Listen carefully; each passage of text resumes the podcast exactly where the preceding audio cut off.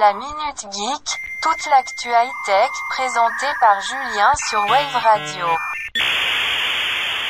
Vous avez un message. Quand Marshall rachète Marshall. Après plus d'une décennie d'étroite collaboration, Zune Industries et Marshall Amplification ne forment désormais plus qu'une seule et même entité. Tout débute dans les années 1960 avec la création de Marshall Amplification, l'un des plus grands fabricants d'amplificateurs pour guitare électrique.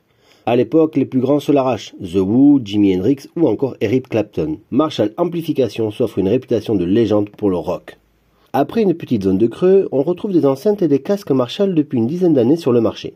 Avec l'arrivée du Bluetooth sur le marché, on a trouvé le modèle Acton de chez Marshall, de plus en plus répandu sur un marché lié à l'objet vintage. Malgré le nom de la marque, c'est l'entreprise suédoise Zune Industries qui produit ces appareils sous licence depuis tout ce temps.